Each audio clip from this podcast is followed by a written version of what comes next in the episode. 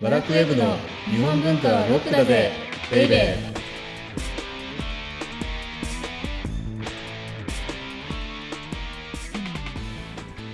こんにちは。ワラクウェブ編集長セバスチャン高木です。ワラクウェブ編集スタッフ鉄の女サッチーこと斉藤直子です前回伸びすぎのためお休みをいただきましはいた。ありがとうございま した。体調回復されてでもゲストの方がいらしてましたよね。あはいあの「村内美術の時間」のパーソナリティをしていらっしゃるラチさんと、あの我々の番組とは違って大人気番組のそうですねそんな美術の時間の はいラチさんにいらしていただいた。はいで、どんなことを収録したんですか。まあ聞いてはいるんですけど ね一応。はい一応西洋美術とうんうん日本美術はまあどういうふうにこうんうんう共通点があるのかっていうところをラチさんに教えていただいてあじゃあ両方とももうパーフェクトに分かったと日本美術のはもう分かったし西洋美術も分かったからい えいえいあのえ私になぞは聞く必要ないともう話を滅相もございませんで重要なことがわ分かったんでしょそうなんですよ、なんか私が、うんうんあ名前だけ知ってますとかよくあそうやって言高木うとさん僕言がじゃな薄いとかあそうそう浅いとかねそうそう言われるやつだ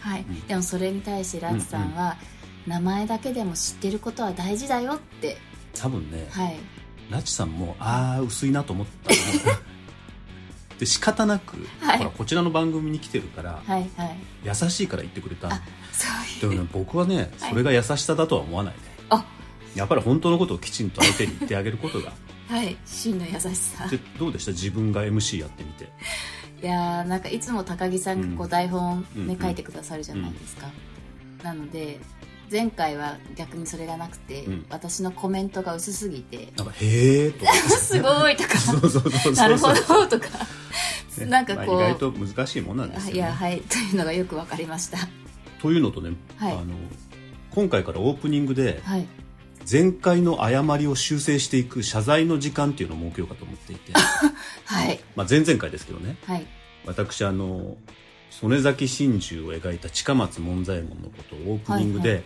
1620年とか30年に活躍したって大嘘をついてしまいましたあ正しくは正しくは1680年から1720年のことですあ結構ずはれいてる、、大 変ずれております。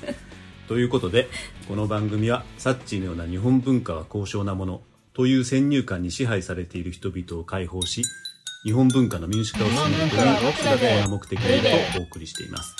あとは間違ったら、誤って訂正することの重要さも伝えていきたいと思います。 はい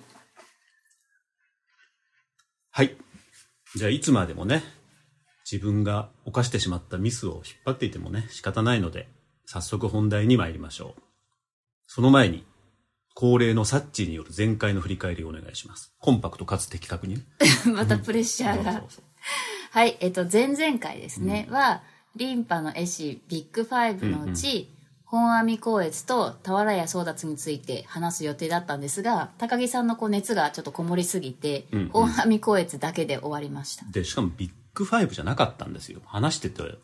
分かったのだからグレートワンプラスビッグフォーだったっていう話が重要なのにそれには一言も触れようとして大変失礼しましたでもまあ、はいあのリンパにとってグレートワン、まあ、特別な人である本阿弥光悦のことをやりましたけども、はい結局どんな人だったんでしたっは、えっとセンスの化け物でけ、センスの化け物、うん元祖アートディレクターであったとあのアートディレクションなんていうコンセプトがない時に、はいアートディレクターをやってたんですようーんいやすごいしかもその本阿弥光悦のはい目指したものっていうのは何だったんでしたっけ目指したもの平安のあ王朝文化の最高ですよあだから平安ルネサンスだって言っても そういうこと何にも書いてないんだもんはい失礼しました、ねまあいいや本阿弥光悦がはいリンパにとってグレートワンだと、はいその本阿弥光悦が目指したものっていうのは、平安の王朝文化をうんうんうんうん京の都に復活させることであったと、はいでそれがリンパだったはいそして主人公だったはいでもサッチにとって本阿弥光悦はどんな人だったんでしたっけ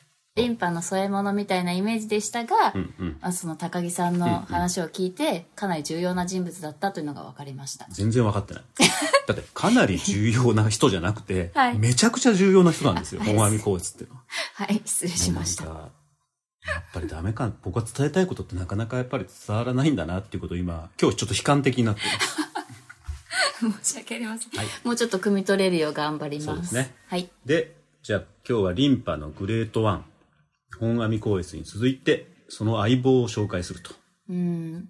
なんか私さっきも言いましたけど、ちょっとてっきりリンパの主役って、俵屋宗達だとうん。あ思のってました。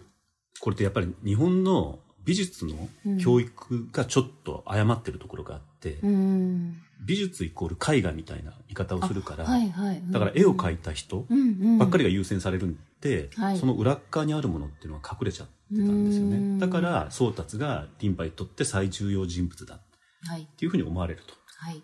なんだけど、まあでも宗達は主役であることは間違いないんですよ。うーん。だから、光悦と宗達のコンビって、はい。あの時代、桃山のはい。トミーと松って言っても過言じゃないね。うん、トミーと松ですかあの、噂の刑事、刑事トミーと松、本当に知らない知りませあん。の名作を。知りません。で、そんな話しちゃダメなんですよね。まあ、また脱線にね。だから昭和の懐かしテレビ解説になりそうなので、はい。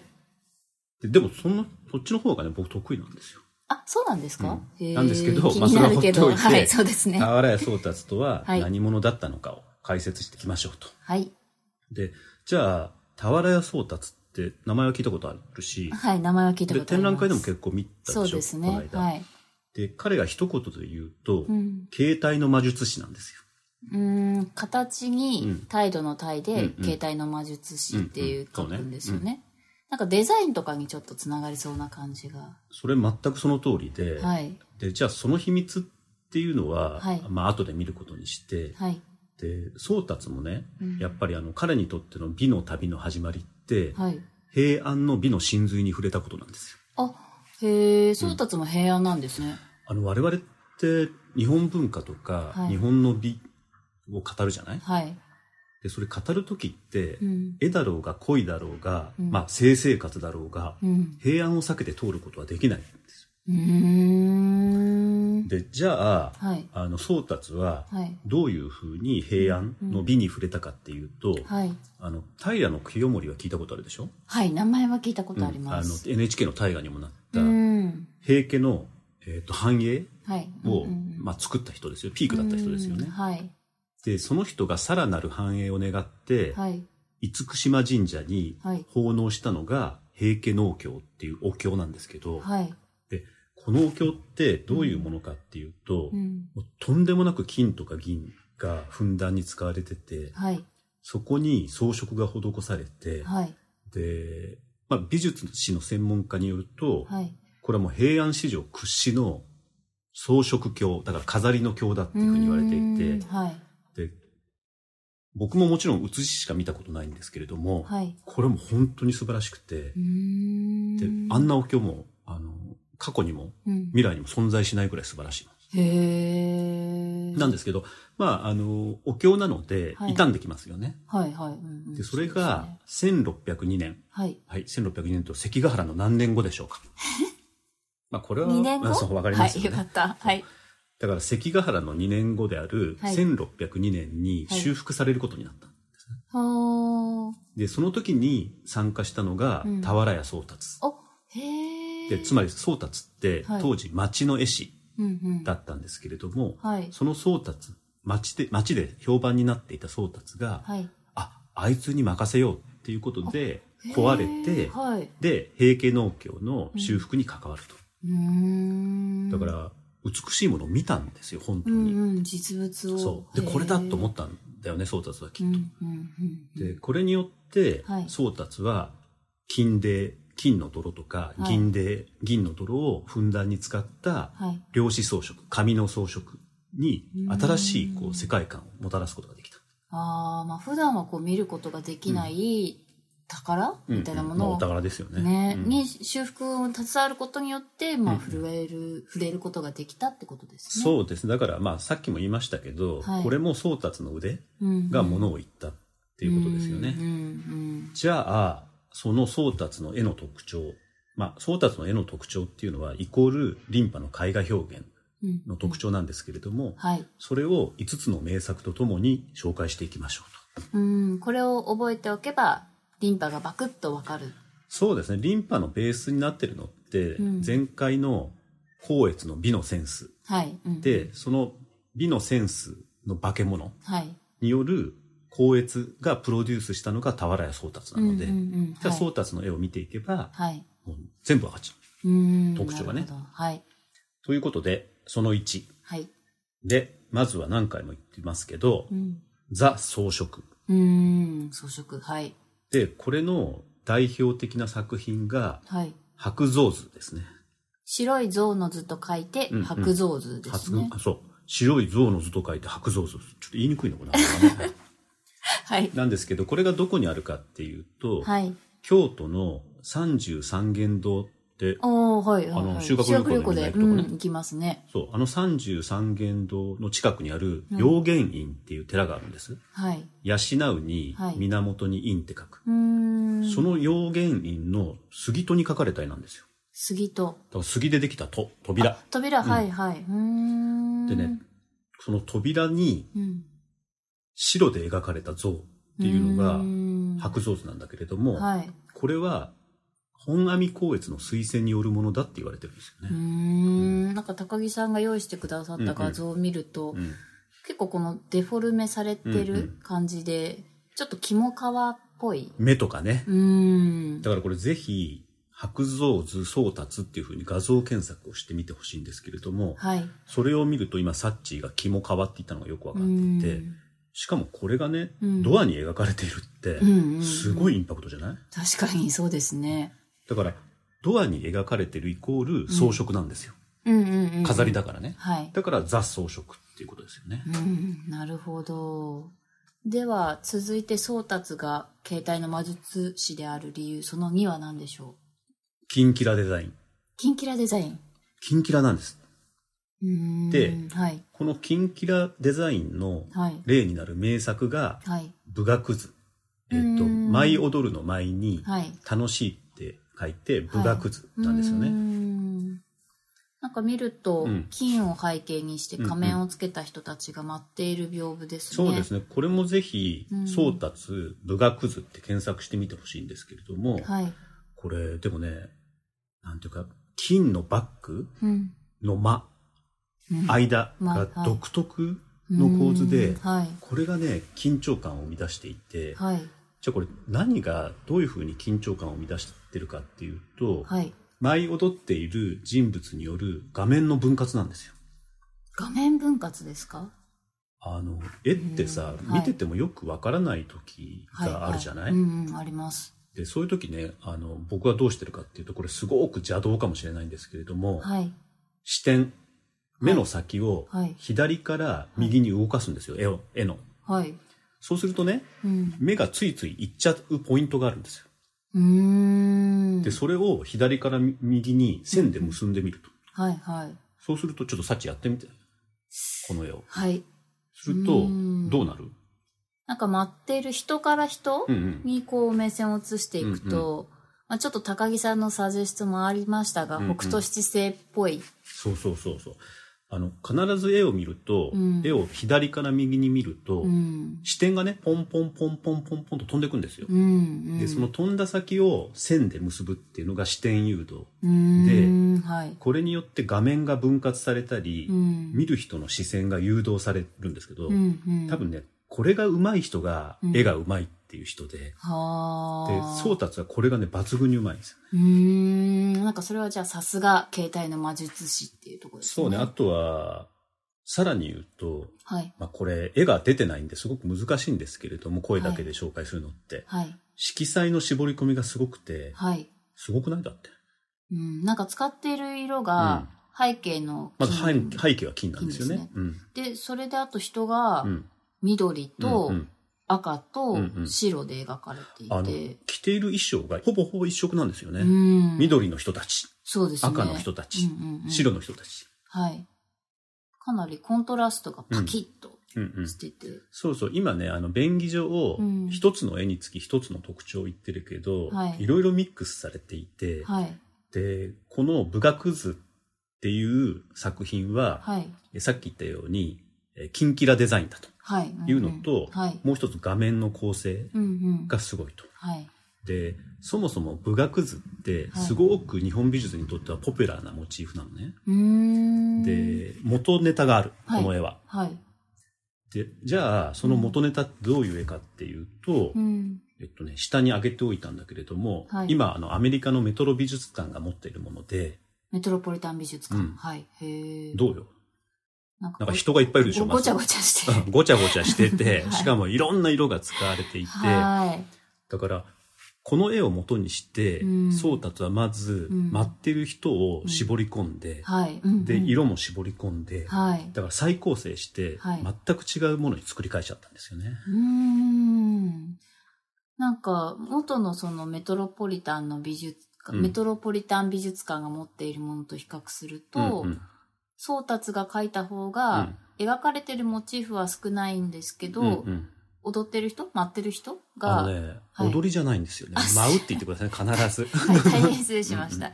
舞ってる人がう、んすごくこう、生き生きとして そうだね。うん、見えますし、なんかうんうん空間も奥行きがあって、うんうんなんか結構こうやって比べるってみるのも面白いですね。そうですね、サッチーがしっかりなんか、あの、はい小賢しく説明をしてくれたところ で、前半はこれぐらいにしておきましょうか。はい。日本文化はロックだぜベイベー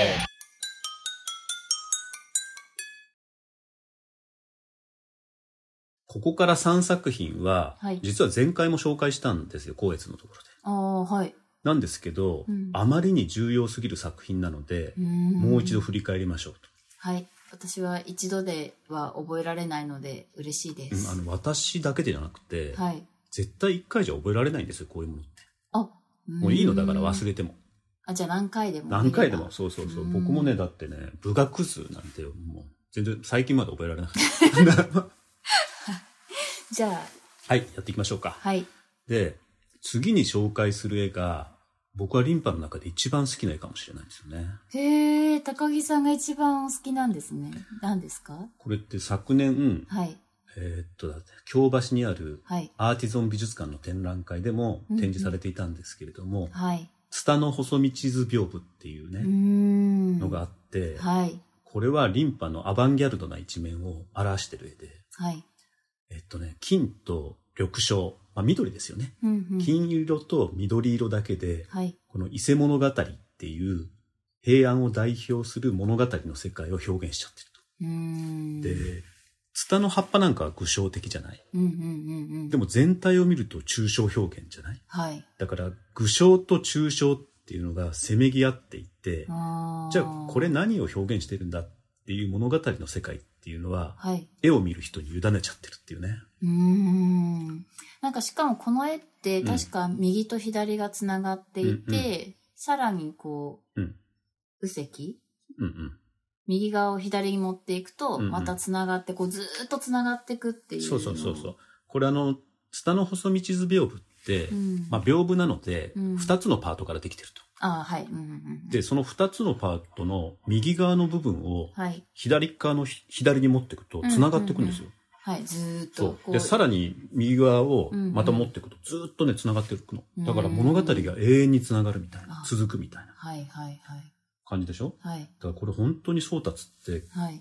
これ現代アートとして見てもう、ん全く遜色ないし、はい。めちゃめちゃモダンでアバンギャルドで、はい。だから宗達の記載っぷりがね、うん遺憾なく発揮されてるっていう絵ですよね。はい。じゃあ次は、はいリンパといえばこの技を代表する一作で、はい。リンパって技法としても、うんあの代表的な技法があって、はい。それが何かっていうと、はい。垂らし込みとうん木骨。うーん。えっ、とね、没っていう字に骨って書いて木骨。へー。って言うんですけれどもこれ。れの代表作が犬図なんですよね。はいはい。で、この絵って、はい。大和絵と水墨の融合と言われていて、はい。で、水墨ってわかるよねあの、墨でそうそうそうそ描くうっていう。墨で描かれてるよね。はい。で、大和絵っていうのは、まあ、柔らかい日本独特の表現をした絵であって、はい。この犬の絵を見ると、うんにじみを利用した垂らし込みね。うんうん垂らし込みって技法って、はい。墨のにじみを利用してる技法なんですけれども。はい。で、もう一つが、木骨って言いましたよね。はい、さっき。うん。あの、没に骨って書いて木骨。うんはい。これはどういう表現かっていうと、はい。輪郭を描かない。これ犬の絵見てみて輪郭ないでしょ。ああ、確かにそうですね。で、うんうんうんこの垂らし込みと木骨って、はいまあ中国から渡ってきた水墨から利用した技なんですよね。はい。で、それを犬、可愛らしい犬っていううん日本的なモチーフに生かすことによって、はい。送達オリジナルっていう画風を完成させているうーん、なんかもう、ふわーってした子犬が可愛くと。てもう、なんか、子犬の可愛さが、こうんんな墨一色で出せるんだっていう感じですようね。いん、本当何度でもこう見たくなる絵ですね。や、何度見ても飽きないですようんね。ずっと見てられますうね。ん、はい。で、いよいよ最後です。はい。なんか、盛りだくさんすぎて復習しないと、ちょっとついていけないくなるんじゃないかって不安になってきました。うん、やっぱりちょっと、2、3回聞いてほしいですよね。そうです。お願い、ここで急にお願い選挙みたいになってくる。 けど、はい。そんなサッチーのために、はい。最後はやはりこの作品。はい。じゃじゃん。久しぶりに、あれ、今日テーマ言ってないな、そういえば。そうですね。まあ、いいやいいや、ははい、いい。いよ。はいじゃじゃん。二曲一層の傑作、風神雷神図屏風です。まあ、この作品は聞いたことはありますよね。きっと、あと教科書で見たことありうんそうますよですね。ね。教科書で見た気がします。風神さんとはい雷神さんがはい二人、二、うん。人っていうのかな、二神はい。いる絵なんですけれども、はい。これは構図、テクニックう、ん。デザイン性、うんどこを見ても文句のない傑作で、はい。で、京都にあるね、はい細見美術館、知ってるあああ、はい。あり一ますよね回行ったことあります。そこって、うんリンパをいっぱい持ってる美術館なんですけれども、はい。そこの館長の細見さんうん、うは、ん。この絵、この風神雷神図屏風に関して何て言ってるかっていうと、はい。金字の虚空高く、ニシンが立ち現れた瞬間、日本の美術史が大きく転換した。と言っていい。あたかもボッティッチェリのヴィーナスが、波間の貝殻の上に立った時、西洋絵画史に革命がもたらされたかのように。というってすごくない、うーん、すごい。ものすごい言い方じゃないボッティッチェリのヴィーナス。 ね、そうですね。でも、この絵って、モチーフの風神雷神さんははい中国からのものなんですえよ。ー、中国の風神雷神ってどんな感じなんですかもっと怖い。あ、怖いんです全然可愛くない。えー、で、はいこ。の可愛さっていうのがさっきのその犬にも通じるんですけれども、はいはい結構ね、リンパって可愛いんですよ。うーん。で、この絵のうんもう一つのポイントが、はい。金字、はい。金のね、とこうんうんろ、うんバックにはい。垂らし込み、だから墨の滲みね、さっき出あたー。さっき、はい。で、それでね、雲を描いちゃったんですへよ。でー。金に墨の垂らし込みで、はいはい雲を出しちゃう。へえ、なんか何でもないように見えるけど、さらりとすごいことやってるってう感んじでだすっね。てさ、普通じゃ思いつかないですよう。ん、金に墨の滲みで何描くかっていったら雲。うん、でその雲の上にはい風神と雷神がわーっとこう立ってるっていう表現ですからねはい。だからでもこの作品ってうん楽観も印象だからまあ私が書きましたよみたいなハンコあるじゃないですかうんよく、はい、ありますね。でそういうようなものがないのに、はい。全員が全員これは間違いなく宗達だって認めてるんですねへえ、唯一無二の人なんですね。いや間違いないでしょうねまあ光悦もそうなんですけどん宗達ももう唯一無二の人で、うんで宗達って、はいまあ、ずっと絵を描きましたけれども、はい。 1620年の半ばぐらいに、はい。朝廷からはい北京っていうね絵師にとっては最高の位を授かっているはい。でそんなものすごい位を授かった人なのに、はいその素顔はあまりよくわからないっていううーん、でも当時から有名で、うんうんそんな偉いくらいまで授かってるのにってこと、これ1620年ってはい。関ヶ原はいはいはい。から20年ですよねそうですね。はい。で大阪夏の陣からちょっとしか23年しか経ってないでしょ確か、うんうんうんうん。そうすると、はい。文化の中心っていうのは、はいまだ完全に町衆だから町の人々に移ったわけじゃないんですようーんでも、田原宗達って最初に言ったけど、どういう人だったかっていうと、はい。町衆であって、はい。扇に絵を描いていった職人だった。うんうんうん。はい。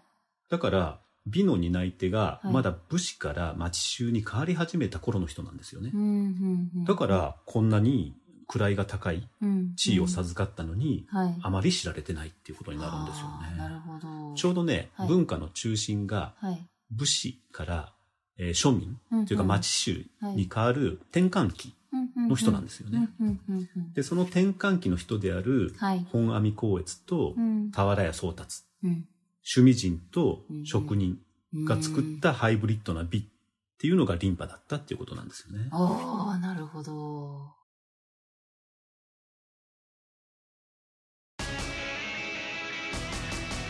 文化はロックだぜベイベー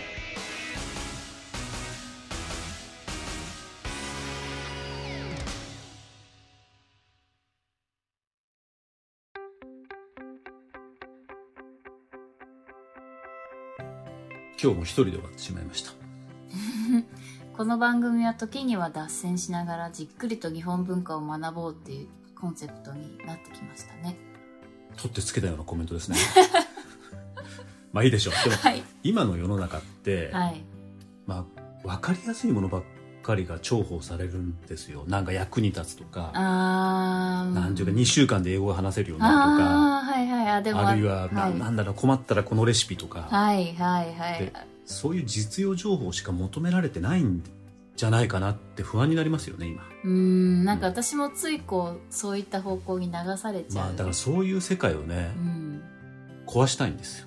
あなんか無駄なものしかない世界に行きたい。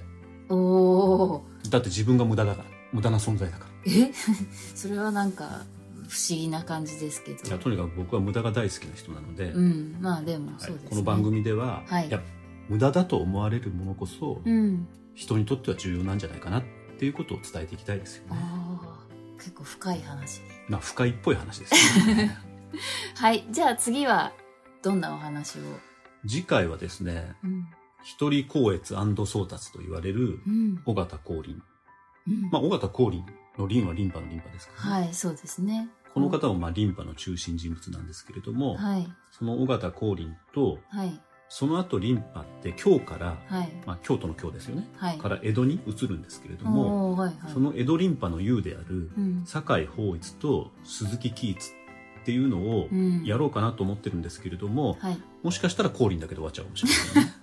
前回みたいに、はい。